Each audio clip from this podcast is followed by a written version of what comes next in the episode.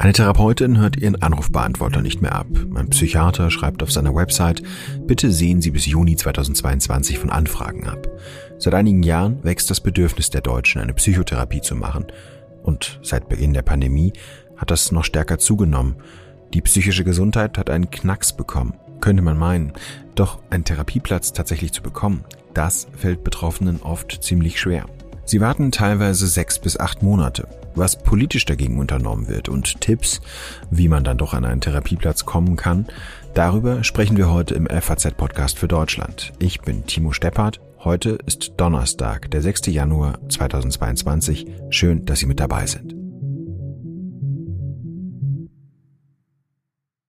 Plötzlich wird Esther schwindelig. Sie bekommt einen Schweißausbruch. Das passiert ihr in der Schlange im Kaufhaus, beim Autofahren und sie geht zum Arzt. Und meine Hausärztin sagte so, na ja, ist ein bisschen komisch, dass sie das immer nur in den Situationen bekommen. Deswegen gehe ich jetzt nicht davon aus, dass sie was Körperliches haben, denn äh, das würde sich anders äußern. Und das deutet auch sehr darauf hin, dass sie Panikattacken haben. Und dann machen Sie jetzt mal erstmal ganz ruhig. Vielleicht haben Sie jetzt auch einfach gerade eine schwierige Zeit. Ich war so am Anfang von meinem Studium, bin gerade umgezogen und das erste Mal von zu Hause raus, hat mir ein bisschen Stress gemacht. Und sie meinte so, ja, dann machen Sie jetzt mal drei Wochen Pause.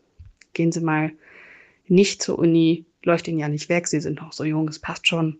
So. Das macht Esther nicht. Ich habe einfach weitergemacht. So, weil ich das albern fand und auch dachte so, hä, was ist das? Bin ich jetzt irgendwie gaga oder so? Nur irgendwann merkt sie, wenn man weitermacht, wird's halt schlimmer. So habe ich dann gemerkt. Und das ging halt eine Weile so weiter und es hat mich halt ne, irgendwann sehr hart in meinem Alltag beschränkt. Also ich hatte Schwierigkeiten, Auto zu fahren, Bahn zu fahren irgendwann auch. Ich hatte Schwierigkeiten, einkaufen zu gehen. Ich hatte Schwierigkeiten, im Hörsaal zu sitzen, äh, so dass ich meinen Alltag irgendwann immer eingeschränkter wiederfand und mich auch immer mehr isoliert habe. So und da war ich dann irgendwann an dem Punkt, wo ich dachte, ja, okay, jetzt muss ich was machen. Sie geht wieder zum Hausarzt, der ihr sagt, was körperliches ist es nicht. Sie brauchen eine Therapie. Das muss sie erstmal verdauen. Ich habe dann das Internet durchsucht und ziemlich viele Praxen angerufen. Dazu muss man sagen, dass die meisten Psychotherapeuten keine Sprechstundenhilfe in der Form haben. Das heißt, äh, sie betreiben eine Praxis, sind aber, wenn Anrufe kommen, im Zweifel in einer Therapiesitzung. Das heißt, ich habe unendlich viele Nachrichten auf Anrufbeantworter gesprochen. Ich habe gesagt, hallo, mein Name ist und so weiter. Und ähm, von vielen kam gar kein Rückruf. Das ging sehr lange so. Beziehungsweise es ging immer so lange, bis ich die Hände ernüchtert in den Schoß gelegt habe und Pause machen musste, weil das einfach sehr desillusionierend war. Esther heißt eigentlich anders und ihre Erfahrung liegt auch schon eine Zeit zurück. Was sie aber erlebt, eine lange, schwierige Suche, bei der sie über Jahre immer wieder abgewiesen wird, bei falschen Ärzten landet und ganz schön lange braucht, um ihr Problem zu lösen. Das heißt, ich habe irgendwann auch versucht, bei Psychiatern unterzukommen, weil mir auch nicht ganz klar war, was der Unterschied ist zwischen Psychologen und Psychiatern. Einer davon war sehr kurios, der empfahl mir einen Heilpraktiker. Ich habe auch das ausprobiert, das war schwierig. Das ist, äh, da habe ich dann ein paar Wochen irgendwelche Tropfen genommen, die aber nichts gemacht haben. In ihrem Umfeld empfiehlt ihr jemand eine Tiefenpsychologin. Die Diagnose steht inzwischen fest. Nachdem von äh, meiner Ärztin am Anfang simpel sozusagen Panikattacken diagnostiziert wurden, hat dann später, als ich dann auch wirklich einen Therapieplatz hatte, die Diagnose etwas anders gelautet. Also Panikattacken definitiv, ja. Aber das ging einher mit einer generalisierten Angststörung und eben auch depressiven Episoden. Das ist allerdings auch nicht untypisch, sage ich mal. Das ist alles so ein bisschen miteinander verwandt. Eine bunt gemischte Tüte sozusagen. Bei ihrem Krankheitsbild sagen Fachleute, dass eigentlich eine Verhaltenstherapie besser passen könnte. Aber aus Sorge, keinen anderen Platz zu bekommen, macht Esther mit. Sie gräbt in ihrer Vergangenheit und baut sich, wie sie selbst sagt, eher noch mehr Trigger. Es geht ihr schlechter. Nach einem Jahr zieht sie die Reißleine. Die Therapeutin sagt, sie sollten am besten in eine Klinik. Aber davor hat sie Angst. Ich hatte einfach Angst, dass das auf mich zutrifft. Dass ich wirklich wahnsinnig bin. Dass ich äh, verrückt bin. Deswegen war das ein riesiges Schreckgespenst für mich. Sie sucht, telefoniert nach anderen Therapeuten. bekommt aber keine Rückmeldung und geht wieder zu einem Arzt, einem neurologischen Psychiater, der ihr zum ersten Mal die Angst nimmt. Und er verschreibt ihr Medikamente. Er empfiehlt ihr die psychologische Ambulanz an der Uniklinik in der Stadt, in der sie zu dem Zeitpunkt lebt. Da war eine sehr, sehr gute Therapeutin, die war noch, auch noch recht jung, aber die hat mich sehr ernst genommen. Und ich konnte auch durch die Medikamente, die dann auch gut gewirkt haben, irgendwie einen Abstand finden und gleichzeitig Dinge klarkriegen. Das habe ich dann noch so anderthalb Jahre gemacht. Also anderthalb Jahre Therapie und medikamentöse Behandlung und danach ging es mir eigentlich super. Liest man in Foren, in denen sich Betroffene austauschen, geht es häufig darum, dass die Hilfsangebote nicht gut auffindbar sind, dass man sich zwar in einer Notlage befindet, trotzdem aber hin und her gereicht wird. Warum es so schwer ist, einen guten Therapeuten zu finden und warum die Lage gerade jetzt so angespannt ist, darüber spreche ich mit Dietrich Munz. Er ist Präsident der Psychotherapeutenkammer. Herr Munz, wie ist die Situation im Moment? Wie rasch kann man einen Therapieplatz bekommen? Ja, das muss man differenziert sehen. Der Zugang zu den Psychotherapeuten geht relativ rasch über die sogenannte Sprechstunde. Das heißt, Patienten haben den Anspruch, dass sie innerhalb von maximal vier Wochen bei einem Psychotherapeuten einen Termin bekommen für ein erstes klärendes Gespräch, beziehungsweise sind dann bis zu zwei Stunden Gespräche möglich. Äh, da geht es dann natürlich um primär um Diagnostik und Beratung der betroffenen äh, Patientinnen und Patienten, die kommen. Schwierig wird es danach, wenn es dann um die Frage geht oder wenn eine Indikation für eine Psychotherapie besteht. Denn die Praxen sind alle ziemlich voll. Die Kolleginnen und Kollegen sind ziemlich ausgebucht und müssen dann Patientinnen und Patienten oft vertrösten beziehungsweise ja äh, entweder an Kolleginnen und Kollegen weiterverweisen oder müssen die Patientinnen und Patienten um längere Wartezeiten bitten. Also das sehen wir sehr problematisch, dass äh, nach wie vor zu wenig Psychotherapeutinnen und Psychotherapeuten sozusagen in GKV im System der Krankenkassen beteiligt sind und deshalb äh, den Patientinnen und Patienten insbesondere in ländlichen Regionen doch noch längere Wartezeiten zuzumuten sind. Wie passt denn dazu? Ich hatte mich zum Beispiel mit einer Therapeutin unterhalten im Vorfeld der Sendung, die sagte, eigentlich höre ich meinen Anrufbeantworter nicht mehr ab, ich komme einfach nicht hinterher. Oder auf einer anderen Website habe ich gesehen, äh, da schreibt jemand, bitte ähm, sehen Sie von Anfragen ab, Therapieplätze erst wieder ab äh, Juni dieses Jahres. Also es war im Dezember, also ein, halb, ein halbes Jahr Vorlauf. Das heißt aber, dieses Beratungsgespräch kann man trotzdem bei Ihren Kollegen bekommen oder ist da einfach äh, in der Kommunikation, also muss man da einfach möglichst lange dranbleiben, dass man das dann doch bekommt? Nein, die Patientinnen und Patienten haben darauf einen Anspruch. Jeder Kollege muss mindestens pro Woche, glaube ich, zwei Sprechstunden zur, oder zwei Stunden Sprechzeit zur Verfügung stellen. Das ist die gesetzliche Regelung. Wenn ein Patient hier keinen Kollegen oder Kollegin findet für die Sprechstunde, dann kann direkt bei der Terminservicestelle der, Krank äh, der, der Kassenärztlichen Vereinigung regional, also über die Telefonnummer 116 117, ein Termin vermittelt werden, auch innerhalb von maximal vier Wochen, aber nur für die Sprechstunde. Hm. Das ist genau das Thema, dass hier die Pat und die Wartezeit auf die Sprechstunden haben sich auch äh, nach einer Erhebung deutlich verringert die liegen tatsächlich bei drei bis fünf Wochen, dass die Patientinnen und Patienten, gerade wenn sie auch über die Terminservicestelle eine Sprechstunde suchen, dann auch zügig einen Termin finden. Hm.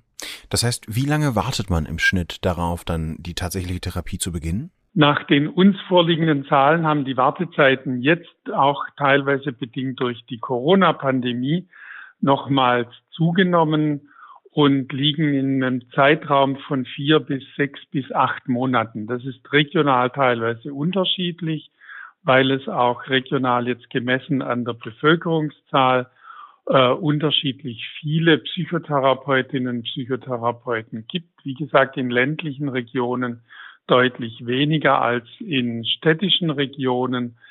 Und äh, dort ist dann in der Regel die Wartezeit auch nochmals länger als in den städtischen Gebieten. Aber auch da haben wir Wartezeiten von vier bis sechs, acht Monaten. Hm.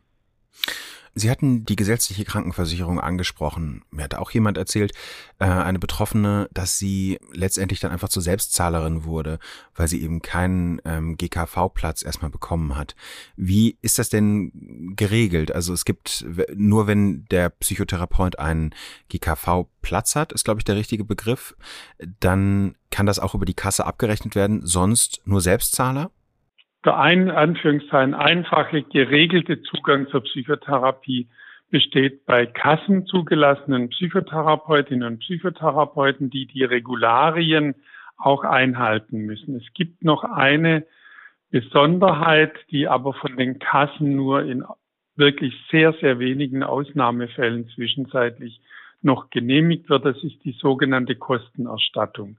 Wenn ich als Patientin und Patient belegen kann, dass ich keinen Behandlungsplatz gefunden habe und aber dringend eine Psychotherapie brauche, dann kann ich auch zu einem Psychotherapeuten oder einer Psychotherapeutin, die Privatpatientinnen und Patienten behandeln.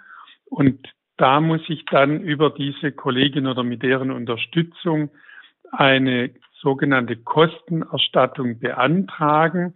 Das liegt aber immer auch im Ermessen der Krankenkasse, ob sie die Kosten dann übernimmt. Da sind auch wiederum ist zum Beispiel sehr unterschiedlich, je nach Kasse, wie hoch, also welche Kosten sie dann übernehmen. Und meist bezahlen sie dann nur wenige Stunden und sagen, eine Krisenintervention für eine kurze Behandlung, ein halb, maximal ein halbes Jahr übernehmen wir.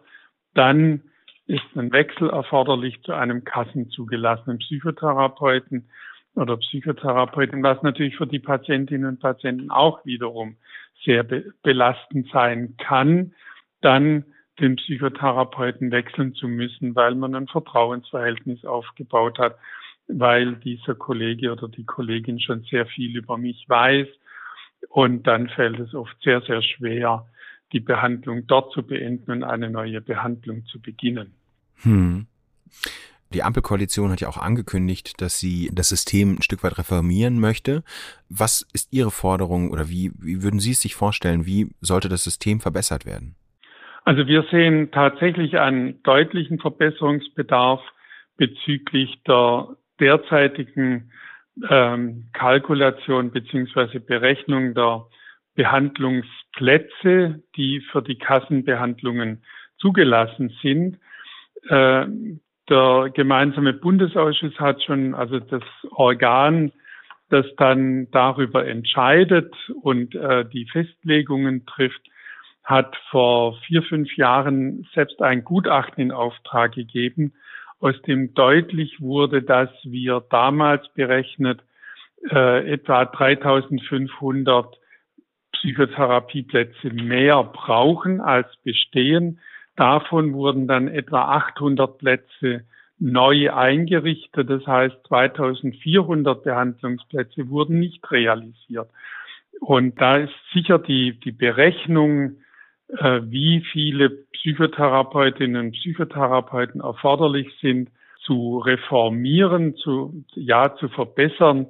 Insbesondere, dass sie sich an der, wie wir es nennen, an der Morbidität orientiert das heißt, wie viele Kranke gibt es in den verschiedenen Regionen, in ländlichen Regionen, in städtischen Regionen, in äh, sozialen Brennpunkten, in Städten etc. Also das kann man relativ differenziert berechnen und daraus dann auch den Bedarf festlegen. Das wurde aber damals versäumt, das in dieser Differenziertheit zu machen. In der Regel wird der Status quo erhoben und daraus dann neu berechnet, wie viele Psychotherapeutinnen und Psychotherapeuten erforderlich sind. Hm. Zum Abschluss noch eine Frage, die vielleicht ein bisschen banal klingt, aber wie unterscheide ich denn zwischen, ich habe womöglich Alltagsstress, ich bin überlastet und da ist eine psychische Erkrankung. Also ab welchem Punkt würden Sie raten, dass man um ein Beratungsgespräch bittet? Das ist tatsächlich eine nicht ganz einfache Frage die man letztlich nur so beantworten kann, dass man schauen soll, ob und wie sich die Stimmung im Laufe der Zeit wieder verändert. Wenn das Das kann Grübeln sein, das können Ängste sein. Ähm, und wenn sich das im Zeitraum von vier bis sechs Wochen nicht verändert oder sogar heftiger wird, dann wäre dringend zu empfehlen, sich eine Beratung zu suchen bei einem Psychotherapeuten oder äh, je nachdem, wenn man häufiger mal Kontakt zum Hausarzt hat, es auch mit dem Hausarzt zu besprechen oder sich auch an eine psychologische Beratungsstelle zu wenden. Auch dort findet man dann in der Regel ganz gute Hilfe. Wenn es ein persönliches Ereignis gab, Verlust einer nahestehenden Person oder außerordentliche Belastung am Arbeitsplatz oder ja, Arbeitsplatzwechsel oder Kündigung oder ähnliches, auch dann sollte man nicht länger als zwei bis aller, allerhöchstens drei Monate warten, wenn sich nicht eine Erleichterung wieder einstellt, weil persönliche Krisen sind natürlich immer psychisch belastend. Aber ähm, wenn es heftiger wird, wenn, wenn sozusagen das Befinden schlechter wird, wie gesagt, Grübelneigungen oder Ängste zunehmen, dann sollte man sich Hilfe suchen. Oft wird die psychische Belastung auf eine gewisse Art bagatellisiert. Das wird schon wieder. Das ist auch für Angehörige wichtig, dass auch Angehörige einen unterstützen. Suche dir Hilfe und nicht, ja, ja, es wird doch wieder gut und guck doch, gestern war es doch ein bisschen besser, sondern auch da die Betroffenen zu unterstützen und ihnen auch Unterstützung zuzusagen. Mein Motto ist immer, lieber zu früh sich Hilfe suchen und die Information oder dann äh, wenig Hilfe zu brauchen, als lange zu warten und dann viel Hilfe zu brauchen. Die Ampelkoalition will die Verfügbarkeit von psychotherapeutischen Angeboten verbessern. So steht es im Koalitionsvertrag aus dem vergangenen Jahr. Wie genau? Das steht da allerdings nicht. Es ist nicht der erste Versuch der Politik, das Problem in den Griff zu bekommen. Der ehemalige Gesundheitsminister Jens Spahn wollte auf Kurzzeittherapien setzen, um mehr Menschen durch die Praxen zu schleusen. Das stieß allerdings auf viel Widerstand. Der Trend zur Therapie hat schon vor der Pandemie begonnen. Ist das eine Form der Selbstoptimierung oder geht es den Deutschen einfach schon seit längerem psychisch nicht so gut? Das will ich von Marianne Leutzinger-Bohleber wissen. Sie ist Psychoanalytikerin und leitete viele Jahre das Sigmund Freud Institut der Uni Frankfurt. Schon vor Corona wollten deutlich mehr Menschen eine Psychotherapie machen. Woran liegt das aus Ihrer Sicht? Sind die Leute kränker? Ich glaube, das sind gesellschaftliche Prozesse. Also Gott sei Dank sind die Vorurteile, dass wenn man seelische Probleme hat, dass es da Fachleute gibt, die einem helfen können, die sind etwas geringer geworden. Das wird vielleicht der Hauptgrund sein, warum die Stahlen zeigen, äh, steigen in der Psychotherapie. Es gibt natürlich viele andere Theorien und Spekulationen, auch dass äh, die mit den modernen globalisierten Lebenszusammenhängen ja, im, äh, ja, im Zusammenhang stehen könnten, ja. Aber ich glaube, es geht jetzt ja um die Corona-Krise und das ist schon ein Phänomen, dass die Beratungsstellen und vor allem die Privatpraxen sehr überfüllt sind und das führt zum Teil zu langen Wartezeiten, die für Menschen, die in Not sind, etwas schwierig sind. Hm. Das heißt, Ihr Eindruck ist schon, dass die psychische Gesundheit auch schlechter geworden ist durch die Pandemie? Ja, das wäre jetzt vielleicht ein bisschen ein überzogener Schluss. Sie haben sich ja auf Studien bezogen. Es gibt äh, inzwischen erste seriöse Studien. Das ist ja immer so, dass die Wissenschaft einfach Zeit braucht. Aber es gibt äh, eine große Studie über die, eine Meta-Analyse, die durch, aus der Universität Mainz, die im November jetzt erschienen ist und die sich auf die Gutenberg-Studie bezieht, die eine ganz große epidemiologische Studie ist. Und die zeigt schon, dass die Depressionen und die Angstsymptome zugenommen haben. Ganz besonders auch bei Kindern und Jugendlichen. Das hat ja auch schon eine frühere Studie, die COPSI-Studie, gezeigt. Und das sollten wir schon sehr ernst nehmen.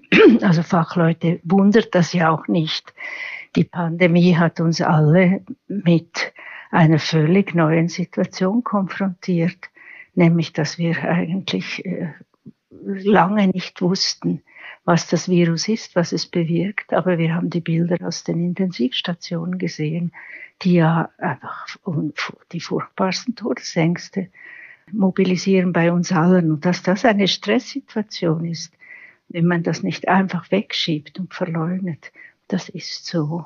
Ich würde gerne so ein bisschen auf den allgemeinen Trend eingehen, dass ähm, wir mehr in der Lage sind, Therapien anzunehmen. Ich habe auch den Eindruck, dass das in meinem Umfeld eher Akademiker ganz selbstverständlich ist, wenn man da eine Therapie macht, gar, gar kein Problem. Trifft das aus Ihrer Sicht auf die ganze Gesellschaft zu? Vielleicht muss man da auch differenzieren. Also ich glaube, äh, es hängt schon auch mit der Bildung zusammen der Leute und von den Subkulturen, in denen wir leben und dass quasi intellektuelle Subkulturen eher dazu beigetragen haben, dass die Vorurteile gegen die Psychotherapie gesunken sind.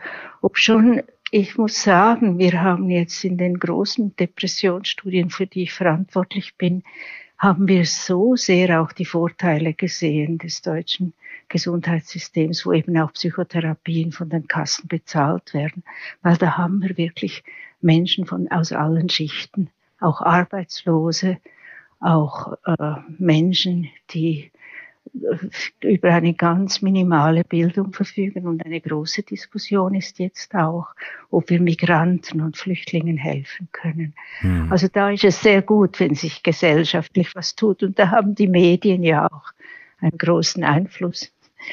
Also Sie kennen wahrscheinlich diese Fernsehsendung In Treatment, also in Behandlung. Stimmt, die, ja. Ja, die hat, muss ich leider wirklich zugeben, die hat, glaube ich, viel mehr dazu beigetragen, die Vorurteile eben gerade gegen die psychodynamischen Behandlungen zu mildern. Es gibt ja unterschiedliche Ansätze, ähm, Verhaltenstherapie, Psychoanalyse. Sie sind selber Analytikerin. Wie bewerten Sie solche Konzepte wie Kurzzeittherapien, um da schnell Effekte zu erzielen und ähm, das Gesundheitssystem zu entlasten? Also es ist auch das leider Gottes auch bei Politikern viele Vorurteile. Also die Psychoanalyse hat ein ganzes Spektrum auch von sehr kurzen Behandlungen, Kriseninterventionen, sogenannte Fokaltherapien, die nur 20 Stunden dauern oder andere Kurztherapien. Also ich war verantwortlich für eine große repräsentative Studie schon in den 90er Jahren und die hat gezeigt, dass die großen, langen Analysen absolut die Ausnahme sind, was die Anzahl der Patienten, die behandelt werden in den Privatpraxen betrifft. Das weiß man nicht. Und ich glaube, da sollte man wirklich fairerweise differenzieren. Wir sind alle froh, wenn wir mit Kurztherapien helfen können. Und jetzt gerade in der Pandemie haben sehr viele Kollegen Krisenintervention angeboten, übrigens auch für Pflegepersonal in den Kliniken, die unter Belastung sind. Aber es gibt bestimmte Menschen und bestimmte Störungsbilder und da gehört zum Beispiel eine schwere Depression dazu. Das wissen auch die Verhaltenstherapeuten, dass man diese Menschen mit Kurztherapien, man kann lindern, aber man kann nicht wirklich die Depression so heilen, dass, das, dass sie nicht mehr das ganze Leben der Menschen bestimmt. Und für diese Menschen ist es wichtiger, dass es Langzeittherapien gibt. Und das heißt aber, bei diesen Leuten insgesamt am Anfang einer Therapie sollte man nicht bestimmen, wie lange die ist, sondern eher im Laufe der Therapie entscheiden, wie viele Stunden man braucht? Nein, als Fachleute, das ist ja wie in der Medizin auch, das ist in der Psychotherapie auch, dass die Fachleute ein Wissen haben, für welche Störungen oder welche Probleme man welches Verfahren anwenden kann. Also wir wissen inzwischen, die Fachleute wissen schon, wie die Chancen sind, mit einer Kurztherapie erfolgreich zu sein und bei welchen Problemen das war höchstwahrscheinlich nicht geht, wo man dann einfach viel besser gleich eine längere Therapie äh, indiziert. Das ist äh, also in dieser Studie über die chronische Depression, das war ein Elend, dass die Menschen im Durchschnitt vier, fünf Kurztherapien gemacht hatten, die alle nicht erfolgreich sind. Sie können sich vorstellen, was das für die Menschen bedeutet. Immer wieder eine Enttäuschung, dass es nichts genützt hat. Diese Menschen, die sollten gleich Langzeittherapien kriegen, aber es ist eine Minderheit. Aber wie, wie bekommt man das hin? Also wie macht man das politisch? Also wie implementiert man das im ähm, System? Ja, bis jetzt ist es implementiert. Das ist ja eigentlich, die, der, wir, wir haben in der Beziehung immer noch, und ich hoffe, das verändert sich nicht, ein gutes System in Deutschland, dass man eine Abklärung macht, also in der Regel drei Gespräche an Ambulanzen oder in Beratungsstellen, aber auch bei seriösen Therapeuten. Und dann wird entschieden, beantragt meine Kurztherapie also es gibt auch eine Akutbehandlung, wo man gar kein Gutachten bleibt, braucht. Das ist sehr schnell, dann unkompliziert. Und wenn man das Gefühl hat, dieser Mensch braucht etwas Längeres, dann schreibt man ein Gutachten. Und das bezahlen die Kassen, wenn man professionell argumentiert. Hm. Und das ist ein Stand der Professionalität, den ich hoffe, äh, auch Herr Lauterbach erhalten wird. Alles andere wäre einfach ein Rückschritt, ja dass man, äh, wie in der Medizin auch, da werden auch die Ärzte entscheiden, ob man mit einer Physiotherapie auf eine Knieverletzung reagieren kann oder ob es eine große Operation braucht. Oder? Mhm. Ja, das sind fachliche Fragen dann. Also, wer Hilfe braucht, kann sich bei der 11617, das ist die Nummer des Patientenservice, melden. Dort kriegt man innerhalb von vier Wochen, wie uns Herr Munz gesagt hat, eine Sprechstunde vermittelt. Klar, auf die Therapie selbst muss man dann noch ziemlich lange warten. Das wird sicherlich eins der großen Vorhaben sein, die Karl Lauterbach als Gesundheitsminister nach der Pandemie oder in der ausgehenden Pandemie in den Griff bekommen muss. Das war's für heute im FAZ-Podcast für Deutschland. Ich danke Ihnen fürs Zuhören. Senden Sie uns gerne Feedback an podcast.faz.de oder folgen Sie uns bei Instagram. FAZ Podcast heißen wir dort. Danke und bis zum nächsten Mal. Ciao.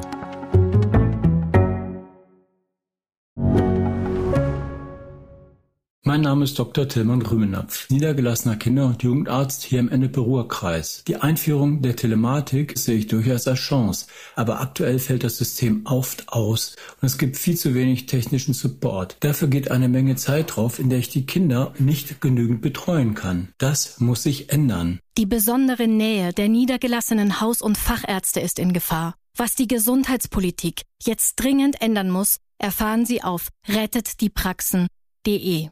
you